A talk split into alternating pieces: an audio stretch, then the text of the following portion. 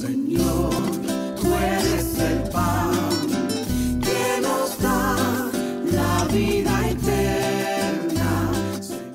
el nombre del Padre, del Hijo y del Espíritu Santo, la gracia y la paz de Jesucristo el Señor esté con cada uno de ustedes. Les saluda el Padre Ramón Flores, misionero trinitario. El Evangelio del día de hoy está tomado de San Marcos capítulo 7 versículos del 24 al 30. En aquel tiempo Jesús salió de Genexaret y se fue a la región donde se encuentra Tiro. Entró en una casa, pues no quería que nadie se enterara de que estaba allí, pero no pudo pasar inadvertido.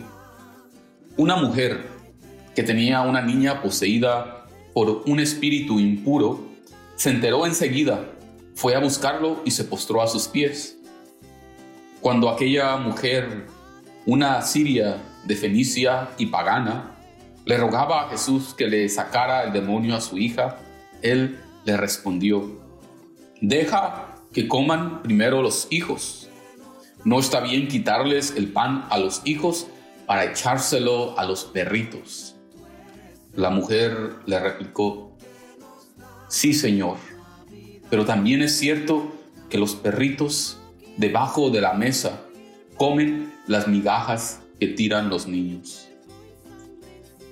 Entonces Jesús le contestó, anda, vete. Por eso que has dicho, el demonio ha salido ya de tu hija. Al llegar a su casa, la mujer encontró a su hija recostada en la cama y ya el demonio había salido de ella. Palabra del Señor. Honor y gloria a ti, Señor Jesús. La vida eterna no dominará. El amor de una madre elimina todo tipo de barreras. Esto es lo que miramos en el pasaje del Evangelio del día de hoy. El evangelista Marcos nos presenta a una madre que sufre la enfermedad de su hija. Y su amor es tan fuerte que la lleva a sobrepasar fronteras, idioma, tradición y leyes. Jesús llega a Tiro, una región no judía. Esto sucede después de que Jesús tuvo una fuerte discusión con los fariseos y escribas sobre las tradiciones judías de lavarse las manos y sobre la comida pura e impura. Jesús les deja bien claro que nada que entra en el hombre lo hace impuro, sino lo que sale de él, de su corazón. Es interesante que Jesús después de esta fuerte discusión va a un lugar que ante los ojos judíos es un lugar impuro y pagano. Es en este contexto que una mujer pagana, impura, una siria de Fenicia, se acerca a Jesús y se postra a sus pies. La mujer sabe muy bien que es inapropiado acercarse a un hombre judío. Y más aún está interrumpiendo un momento privado de Jesús en esa casa. Sin embargo, su amor de madre la lleva a romper todas estas murallas humanas de separación. Ella solo quiere la sanación de su hija endemoniada. El evangelista Marcos nos dice que esta mujer no solo le pedía a Jesús, sino que le rogaba que sanara a su hija.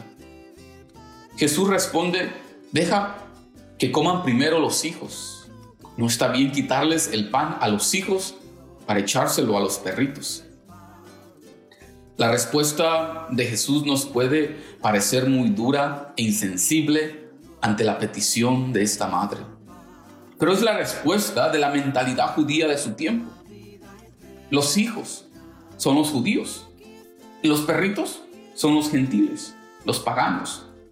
Pero ante esta respuesta, el amor de madre la lleva a profesar una fe inquebrantable. La mujer hace una profesión de fe verdadera. Sí, Señor, pero también es cierto que los perritos debajo de la mesa comen las migajas que tiran los niños. La mujer reconoce la precedencia del pueblo judío en las promesas de Dios, pero suplica por unas migajas de este pan. Esta mujer pagana e impura logra mirar que aunque sean unas migajas de ese pan, puede salvar su vida y la vida de su hija.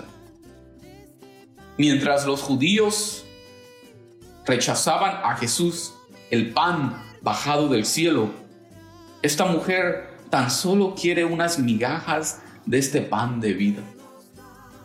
Y miramos lo que puede hacer tan solo unas migajas de este pan. La madre obtuvo la sanación de su hijo. Este pasaje del Evangelio nos apunta a lo que será la obra salvadora de Jesús, que ya no solo será para los judíos, sino para todo el mundo. El día de hoy, la iglesia conmemora a Santa Escolástica, la hermana gemela de San Benito. Esta mujer, esta santa mujer es recordada por su entrega constante a Dios, una gran mujer de fe que como la mujer siria de Felicia, su oración era a los pies de Cristo. Que estas dos mujeres de fe que recordamos hoy nos lleven a los pies de Jesús, pues es ahí donde Él nos levanta para sentarnos a la mesa como hijos, a comer el pan vivo bajado del cielo. Amén. Y que el Señor Dios Todopoderoso nos bendiga, el Padre, el Hijo y el Espíritu Santo. Podemos quedarnos en la paz del Señor.